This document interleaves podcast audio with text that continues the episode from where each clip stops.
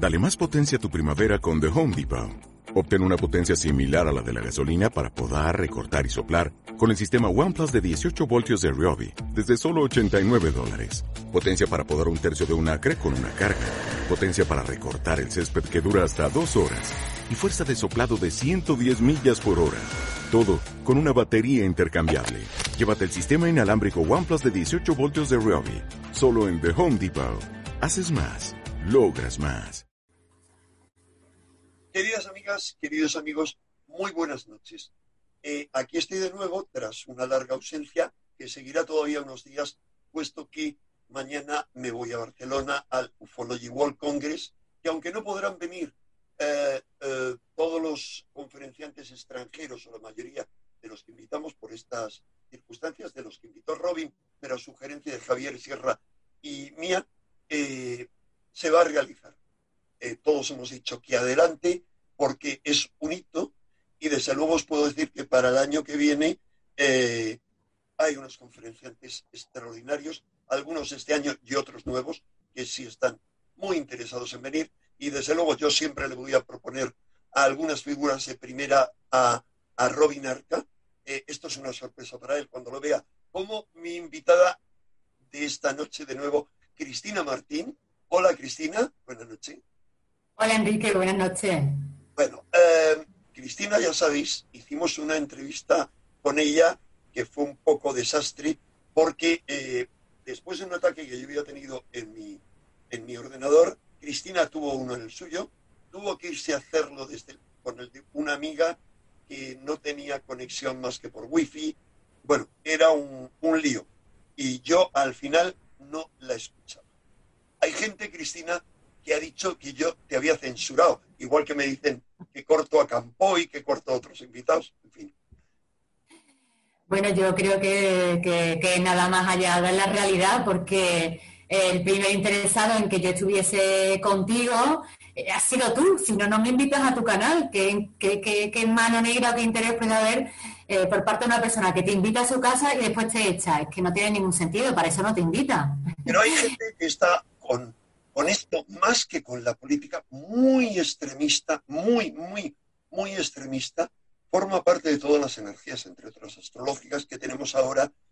Y yo amablemente invito a esa gente que está muy extremista y que no le gusta cómo se hacen las cosas aquí, pues hay muchos canales, por favor, que se vayan a otro canal. Y ya he dicho en el anterior eh, vídeo eh, que este, este canal había nacido con otro enfoque, con otra finalidad, y les he recomendado verse los primeros. Y en ese enfoque y en esa finalidad cabe plenamente Cristina Martín, porque Cristina no solamente es, aparte que diga ahora algo de su historial académico, autora de un bestseller sobre el Club Bilderberg, que está ah, reeditado, como ahí lo tenemos, Los amos del mundo están al acecho en edición de bolsillo, lo recomiendo a cualquiera, sino que es autora de otro libro como Los hijos del cielo, entra plenamente en todos los temas que vamos a seguir tocando en este canal y por eso decía también que se, se tocan en el Ufology World.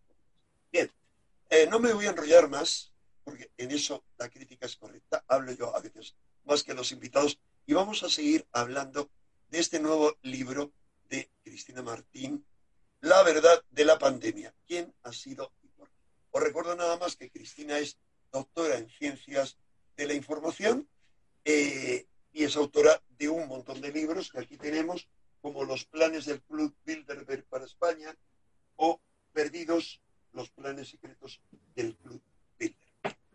Hablábamos en la otra ocasión, Cristina, de la primera parte de tu libro, de Historia de una infamia, todo está bajo control, refiriéndonos a esta pandemia, o pandemia, como algunos la llamamos, tú también, ¿verdad? Exactamente, así es como la llamamos y, hoy vamos a explicar por qué la llamamos así. Hoy lo vamos a explicar. Lo vamos a explicar porque independientemente de que hay un virus, lo explicas también en tu libro, eh, y haya sido lanzado o se les haya escapado, pero han organizado un plan de control. Un plan que tiene una historia muy antigua y hoy vamos a seguirnos introduciendo. Hemos acordado con Cristina hacer un, un vídeo más breve y seguir desarrollando este tema. Eh, me gustaría, Cristina, que habláramos hoy de algo que yo comenté, mencioné en Cuarto Milenio hace poco, de la forma en la que, por un lado, siguen las consignas del poder o de quien sea, las consignas establecidas, los medios de comunicación, y de cómo los laboratorios de manipulación social han utilizado y siguen utilizando esos medios de comunicación. Porque sin entender eso, no entenderemos qué están haciendo con nosotros. Efectivamente, además para mí es lo más interesante. Yo que soy un amante de la sociología y de la comunicación, ahí es donde está toda la manipulación, en la comunicación. Muy poca gente es consciente de que la comunicación es una ciencia, es la primera ingeniería que construye el ser humano, la palabra, la raíz de la palabra, los lexemas, los morfemas, todo eso es ingeniería. Y por lo tanto, si tú quieres manipular a una población, a una sociedad, tú tienes que manipular la comunicación.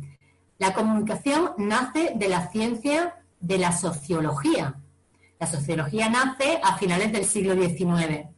Y ya eh, la familia Rockefeller, de la que tanto hemos hablado en el Club Bilderberg, es la gran financiadora y la gran promotora de todo ese conjunto, esa alianza de élite, pues es la que en el año 1890 funda la Universidad de Chicago y fíjate con qué propósito, con el propósito de lavar su imagen, lavar su imagen porque eh, estaba siendo atacadísimo en la prensa, eh, la familia no era, no tenía ningún prestigio social por cómo había conseguido su dinero, eh, a base de sobornos, a base de, hundir el precio del petróleo para hacerse con las compañías más pequeñas, con lo cual, para lavar su imagen, crean la, la Universidad de Chicago. Y en esta Universidad de Chicago, a partir del año 1910, surge la Escuela de Sociología de Chicago. Y es el primer laboratorio, allí es donde se establece el primer laboratorio para estudiar el comportamiento de todos los inmigrantes que llegaban a, esa ciudad industrial, a Chicago, ¿no? Querían saber cómo se, eh, por, qué surgían conflictos, si surgían, cómo se comportaban entre ellos y cómo podían ser manipulados a través de los mensajes que enviaban desde la prensa. En ese sentido, mm, esa es la ingeniería social, a la que tú también muchas veces has hecho referencia. ¿Qué es la ingeniería social? Manipular a la sociedad a través de mensajes. Si yo quiero que la sociedad haga esto, ¿cuál es el mensaje que tengo que enviar? Vemos el primer mensaje que han enviado eh, para activar la táctica de la pandemia, como yo la llamo, ha sido el mensaje del miedo, el alarmismo, el catastrofismo. Encendemos la televisión, eh, abrimos un canal de radio, leemos el periódico y todo es catástrofe, todo es catástrofe para provocar el miedo, porque el miedo bloquea a las personas hacen que no piensen, incluso les incentiva la violencia. Esto explica, ¿no? Eh, cómo aparecen grupos en nuestras redes sociales, cómo por la calle te miran mal si no llevas mascarilla, cómo la violencia está completamente eh, provocada por estos mensajes y por este miedo, ¿no?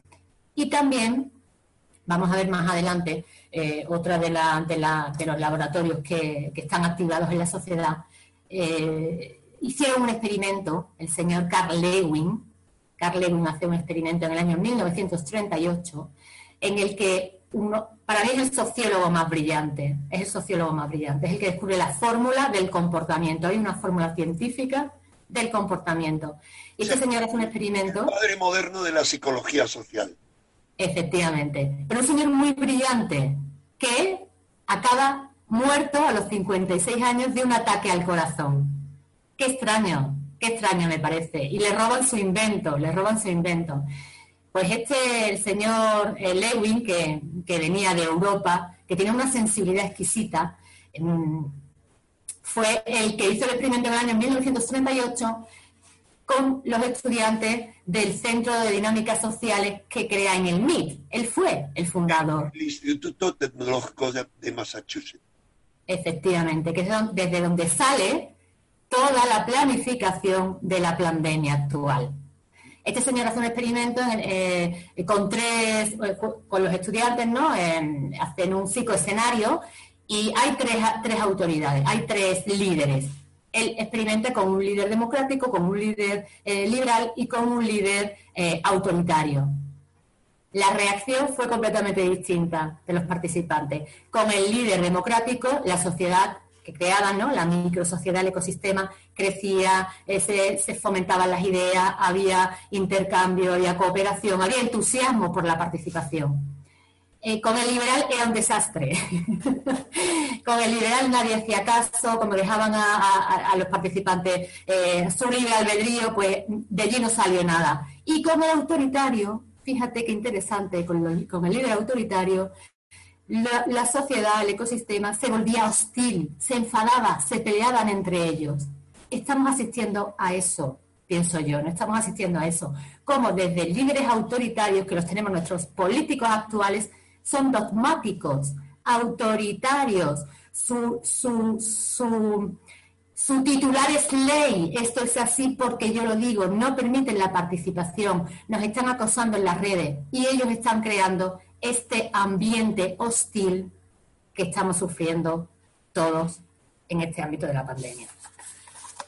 nos dicen, nos dan justificación, en este caso nos dicen, es que lo dice la ciencia, pero no se sabe qué ciencia hay o cuál es el comité de expertos científicos. Ahora, eh, claro, lo que cualquiera se preguntará, Cristina, es, pero bueno, eso puede ser aquí, pero a nivel mundial, porque esto está ocurriendo a nivel mundial. ¿Cómo es posible que puedan manipular a nivel mundial, salvo excepciones que tenemos a Trump y de repente Trump por oponerse a eso, pues su país se está viendo muy sacudido por esta pandemia. Bolsonaro, el mismo caso. No es el caso de Putin, por cierto. ¿Cómo te explico? ¿Cómo, efectivamente, ¿cómo, cómo controlan, cómo controlan eh, cómo manipulan a la sociedad, ¿no? La manipulan de... ¿Cómo lo logran a nivel mundial? ¿Cómo lo logran a nivel mundial? Eh, pues lo han hecho poco a poco apropiándose de los medios de comunicación. Mira, Enrique, yo esto lo tengo estudiado un día, eh, incluso vamos a poner los asistentes de la primera reunión Bilderberg en el año 1954, industriales, banqueros, y asistían propietarios de medios de comunicación, pero el propietario de un periódico, de una cadena de televisión, eh, de una cadena local de radios, propietarios que se dedicaban exclusivamente en los medios de comunicación. Cuando han pasado sesenta y tantos años, ya cerca de setenta, ya ha desaparecido el empresario puro y duro de la comunicación, de la prensa. Lo que tenemos son grandes conglomerados, grandes conglomerados, fondos financieros que son propietarios al mismo tiempo de las grandes cadenas de comunicación, del sector armamentístico, del sector alimentario, del sector de las plataformas digitales, del sector espacial, con lo cual tienen intereses al mismo tiempo en la guerra y en el mensaje. No te van a contar la verdad. no te la van a contar. En las redes sociales también. Efectivamente, propietarios de las redes sociales. Y ahí estamos viendo la censura, que tú y yo como periodistas estamos muy acostumbrados a la censura, yo incluso, como bien sabes, y lo he comentado muchas veces, el libro Los Amos del Mundo fue retirado, fue censurado, pero es que ahora son los ciudadanos los que están sufriendo la censura. No les permiten pensar, no les permiten expresarse. Y esto solo ocurre en regímenes dictatoriales. Si tú eres el propietario del medio de comunicación, ¿no?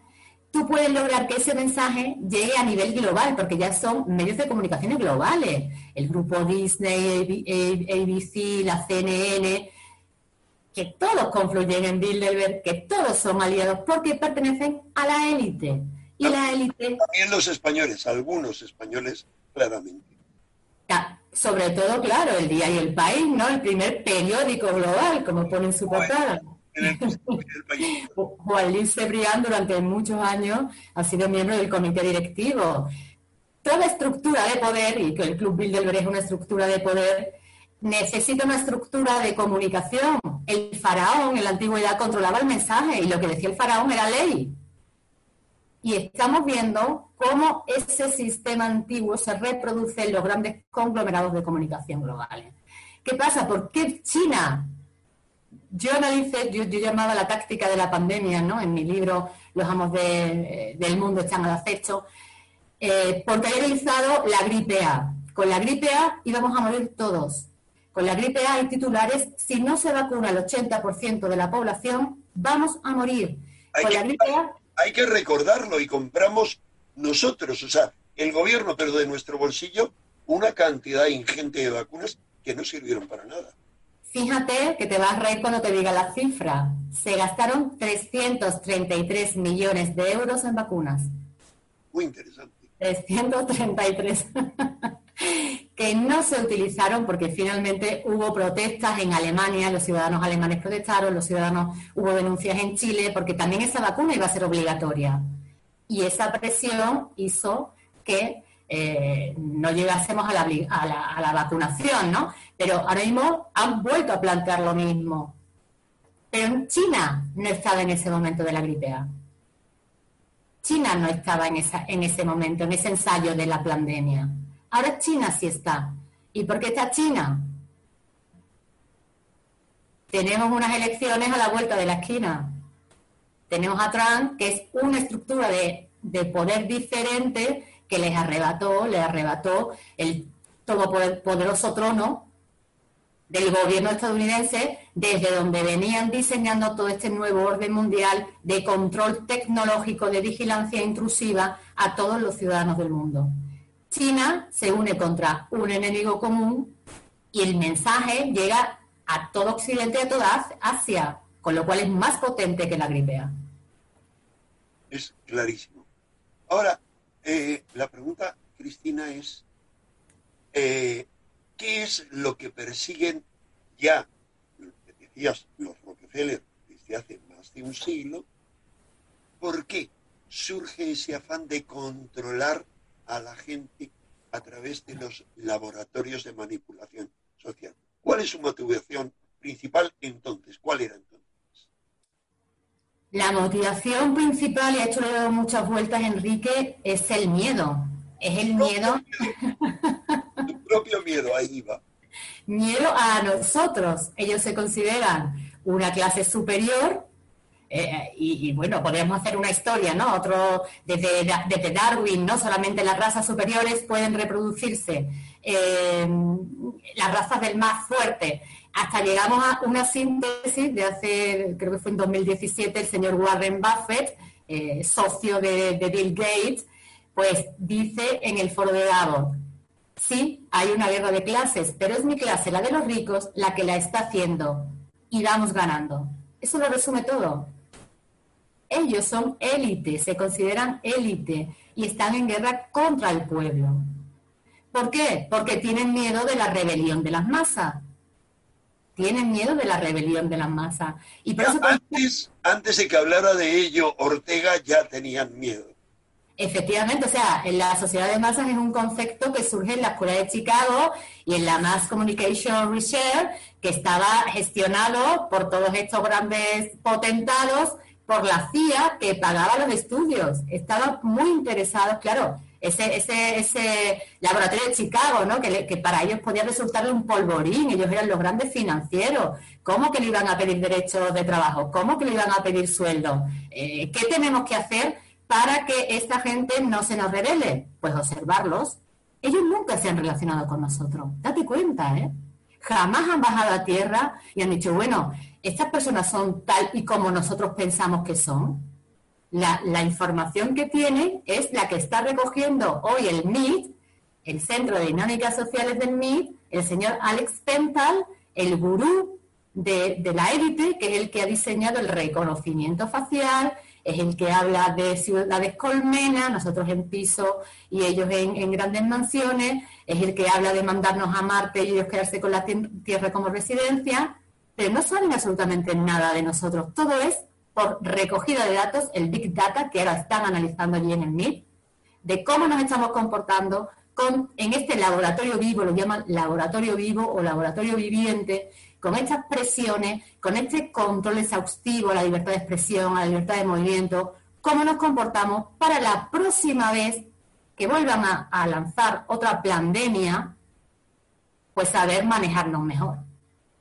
Y me permite hacer una matización, Una ampliación a lo que tú dices, porque hay gente con, con mentalidad crítica, que es como debe, para mí, aplicarse siempre la crítica al discernimiento.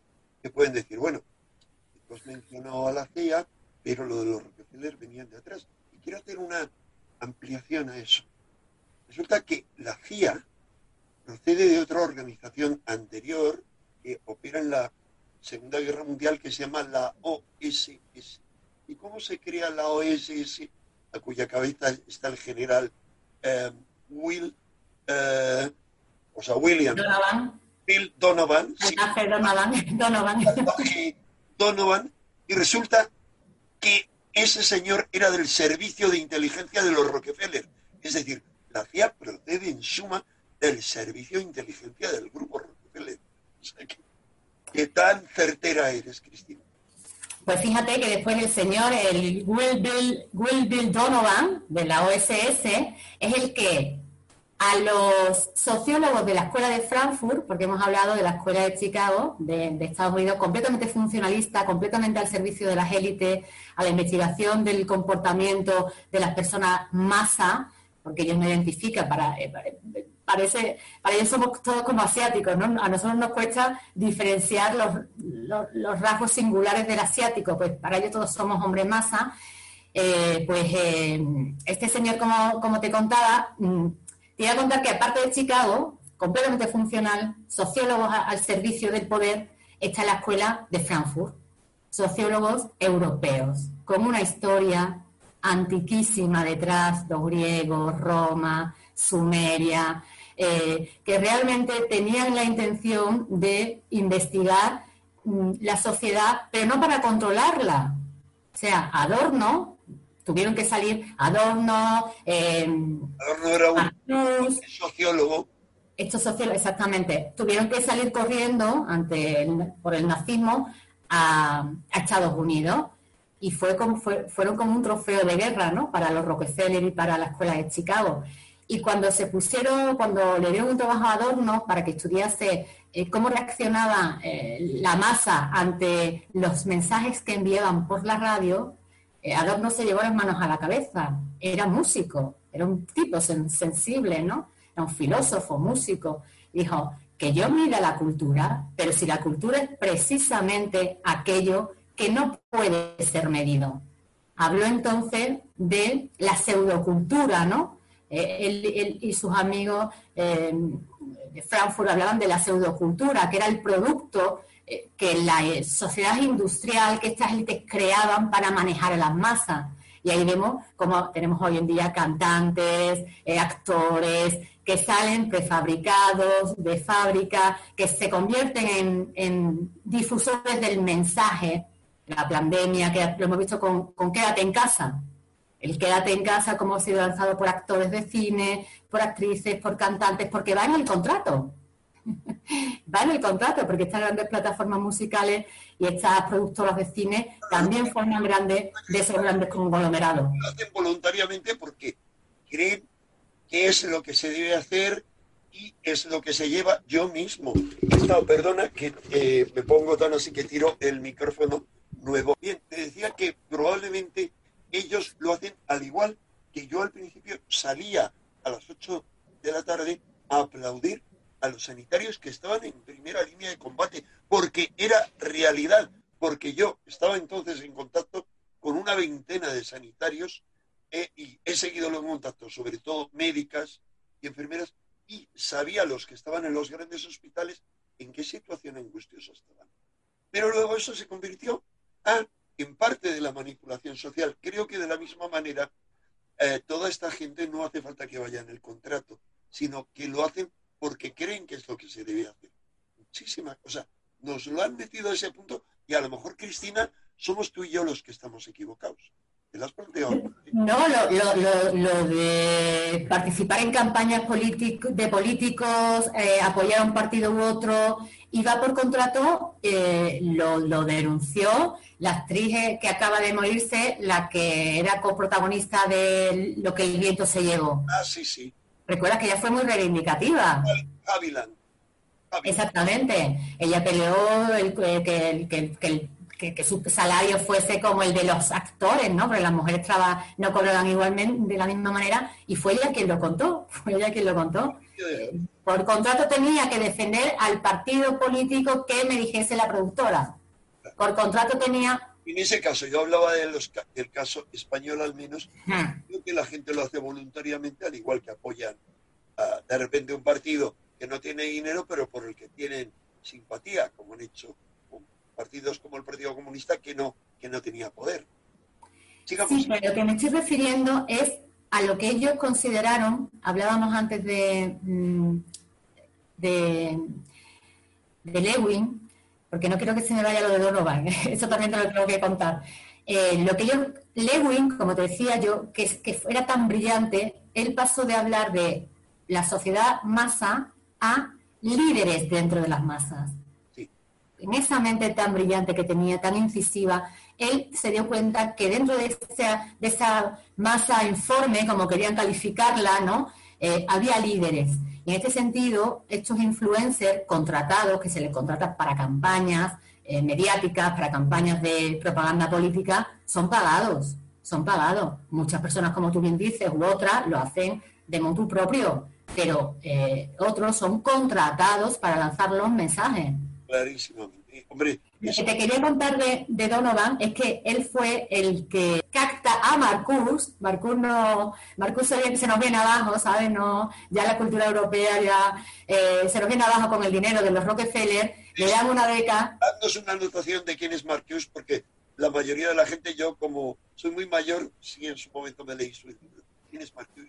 Bueno, de los tres sociólogos que estábamos hablando de la Escuela de Frankfurt, Adorno, Hornecker, eh, eh Horkheimer y, Marcus, los tres que se fueron y que empezaron a, medir la cultura y que les pareció a la Escuela de Chicago y que les pareció que, eso no debía hacerse, ¿no? Pues Marcus finalmente... Marcus finalmente cae rendido ante el dinero de los Rockefeller, le dan una beca y se va, eh, lo infiltran lo infiltra el señor Donovan, ¿no? Eh, el jefe de la OSS, lo infiltra en la universidad, porque había que manipular a los jóvenes y para manipularlos había que estudiarlos. Y Marcus se convierte luego en uno de los grandes gurús del mayo del 68 francés. Sí, y el gran teórico de la contracultura. El gran teórico de la contracultura. Bueno, hay otros estudios, hay otros estudios, hay otros laboratorios sobre todo a mí me gusta mucho el, sociólogo eh, Mills, porque él es el que en el año 56 se planta, le pone la cara verde a sus colegas norteamericanos, le dice que qué están haciendo, que la sociología es para incentivar el espíritu crítico, no para servir a la CIA y, y a la administración y a los grupos políticos, y él escribe La élite del poder en la élite del poder hace un análisis de la estructura de poder norteamericana y ahí sale obviamente el señor Rockefeller, los Bilderberg, los Bilderberg. y él cuenta de que se relaciona con una determinada clase de gente, que van a determinadas escuelas, que, eh, que los demás no van.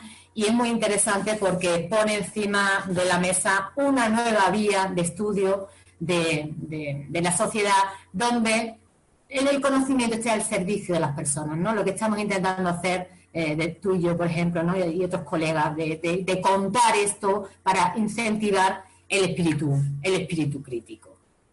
Perfecto.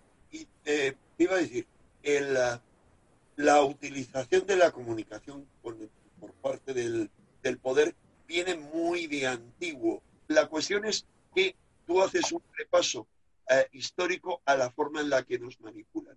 Y lo que te pregunto es, ¿de qué manera se ha utilizado esto en la industria del cine? Bueno, el cine al principio también fue, eh, cuando, cuando nace el cine, intenta, eh, se crea un estudio en la ONU para ver cómo podía eso eh, utilizarse, ¿no? Porque se estaban dando cuenta de que los jóvenes estaban siendo hipnotizados por el cine. Se daban cuenta eh, de que eh, todos vestían igual, todos eh, actuaban igual, fumaban, y esas ideas las habían sacado de sus actores favoritos, de, de sus actrices favoritas, ¿no? Entonces, en ese sentido, el cine también tiene que ser incorporada a esa estructura de comunicación que quiere ser, que, que, anhela controlar, eh, ser controlada por el poder, ¿no? Eh, así que surgen, de esto te tengo que contar un día, un día vamos a dedicar al cine, porque tengo escrito un artículo científico de cómo eh, las grandes productoras de Hollywood también pertenecen y de cuáles y de qué tipo de películas han hecho para poder cambiar la opinión de las personas, ¿no? En este sentido vemos las, las películas norteamericanas patrióticas, Salvar al Soldado Ryan, eh, incluso durante la, la, Primera y la Segunda Guerra Mundial, que te están vendiendo la necesidad de que Estados Unidos se implique en el conflicto. Totalmente, eso es clarísimo.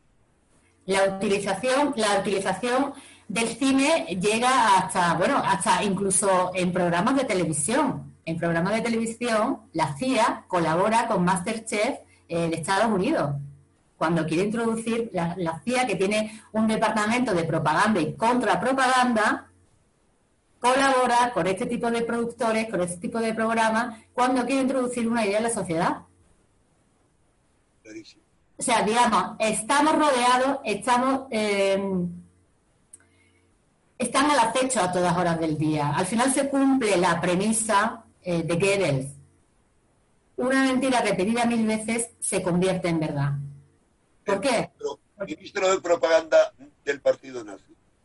Porque desde que nos levantamos hasta que nos acostamos nos llega el mismo mensaje y con la pandemia se puede, se puede comprobar muy fácilmente. Nos llega el mismo mensaje eh, si entramos en redes. Lo han intentado, lo han intentado, ojo, porque no esperaban encontrar tanta rebeldía y tanto muro de contención. Con esto no contaban. Pero desde que nos levantamos es quédate en casa, sale, ves la marquesina del autobús, ves los anuncios, en todo, 24 horas al día, el mismo mensaje. Y es propaganda. Y hoy lo que encontramos en los medios de comunicación no es información, Enrique, es propaganda. Es propaganda. El hecho de que a mí no me hayan entrevistado en ningún medio, en ningún programa, en ninguna radio, de los canales oficiales dice mucho, dice mucho. Medios que en, con anterioridad eh, me habían entrevistado, ¿no? Por, cuando he sacado mis libros de Bilderberg. Pero que... Por el tema de la pandemia, no. Por el tema de la pandemia, no. O sea, que no se incentive un debate sano dentro de sociedad que se llama democrática, significa que estamos andando a pasos agigantados hacia una dictadura y hacia una dictadura de carácter global. Déjame decirte lo que dijo, leerte lo que dijo ayer eh, el señor Antonio Guterres, el secretario general de la, de la, de la ONU, ¿no? Sabes que estamos celebrando la 75 Asamblea de la ONU. Y dice, nadie quiere un gobierno mundial, esto es textual, sacado de, no sé si se ve, ¿no? De la, de la, web, de la web oficial de la Organización Mundial de la Salud. Nadie quiere un gobierno mundial, pero debemos trabajar juntos para mejorar la gobernanza mundial. En un mundo interconectado necesitamos un multilateral, ah, un multilateral, es complicada, ¿eh? multilateralismo en red, en el que la familia de las Naciones Unidas, o todas estas élites que están por ahí populando, ¿no?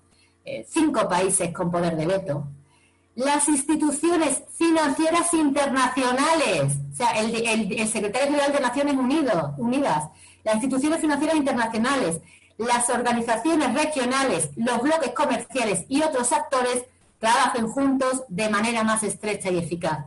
Como tú te has leído la verdad de la pandemia, sabes que aquí en este libro está expuesto ese objetivo que tiene la pandemia, establecer un consorcio, una coalición de entidades distintas a los parlamentos que tomen el control y que con la excusa de las grandes catástrofes, ahora se avecina una gran catástrofe con el cambio climático, vamos a volver a utilizarlo, con la excusa del cambio climático, con la excusa de catástrofe, con la excusa de pandemia, cada vez ese consorcio se haga más fuerte y consigan el tan anhelado objetivo de ese gobierno mundial que viene persiguiendo la familia Rockefeller como ideóloga y estos laboratorios de manipulación social.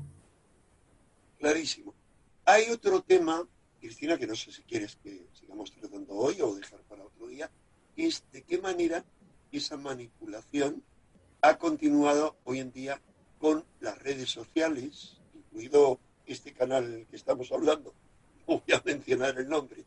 Eh, ¿Te parece que hablemos brevemente de eso, puesto que habíamos acordado una entrevista breve, o prefieres dejarlo para Bueno, entrevista breve, ¿cuánto tiempo llevamos? Eh, 40, minutos. Como te comenté, habrá gente que proteste, pero como te comenté, mañana tomo un, un tren temprano para Barcelona bueno, y debería salir a comprar unas cosas que no creo que me dé tiempo. Pero no importa. No, lo pues mira, eh, Vicente, eh, ahora, porque me habías dicho que mejor entrevistas breves que no una muy larga. Pero si quieres... Prefiero, prefiero breve y además es que hablando contigo se me ha echado la hora encima y porque qué maravilla, qué maravilla cuando hablas con un interlocutor que sabes de qué estás hablando, que no te está atacando continuamente, que no te está cortando, que te deja expresarte Fíjate qué ironía cuando, cuando te atacaron por censurarme. Ojalá, Enrique, eh, todos los sensores del reino fuesen como tú. Ojalá, del reino de, del reino de la tierra y del reino de los cielos. Ojalá. Y, te digo que se me ha echado la encima porque estoy, estoy ahora haciendo entrevistas del libro en México, que acaba de salir. Lo dijiste, por eso no quería decir nada, porque y por la diferencia horaria, pues es ahora cuando, cuando, cuando me pongo eh, a hacer muchas de ellas. Así que te tengo que dejar. Dejamos las plataformas, dejamos las plataformas sociales, un tema interesantísimo para la próxima. Pues eh, iremos hablando de las plataformas sociales y de la batalla cultural como una forma de guerra sutil y discreta y de qué forma afecta a todo esto. Es que no había querido decirte, Cristina, pero nos hemos pasado el tiempo que ambos teníamos que salir corriendo. Pero hemos preferido hacer esta entrevista breve y haremos otras por el estilo, eh, mejor que no esperar a la semana que viene que ambos podíamos. Cristina, muchísimas gracias y amigas y amigos, os recomiendo no solamente La verdad de la pandemia, sino los otros libros de Cristina, todos los libros que tiene sobre el Club Bilderberg, Los amos del mundo están al acecho, y los hijos del cielo. Muchas gracias, Enrique. Eres un auténtico hijo del cielo. un abrazo. Hasta pronto. Que tengas buena noche. Hasta luego. Igualmente. Oh, oh, oh, ¿Necesitas ayuda? En O'Reilly Auto Parts te ayudamos. ¿Necesitas algún consejo? Te aconsejamos. Nuestros profesionales en autopartes están siempre disponibles para ayudarte a encontrar lo que necesites. Excelente servicio al cliente es solo una de las ventajas que ofrece O'Reilly Auto Parts. Los profesionales en autopartes. Oh, oh, oh,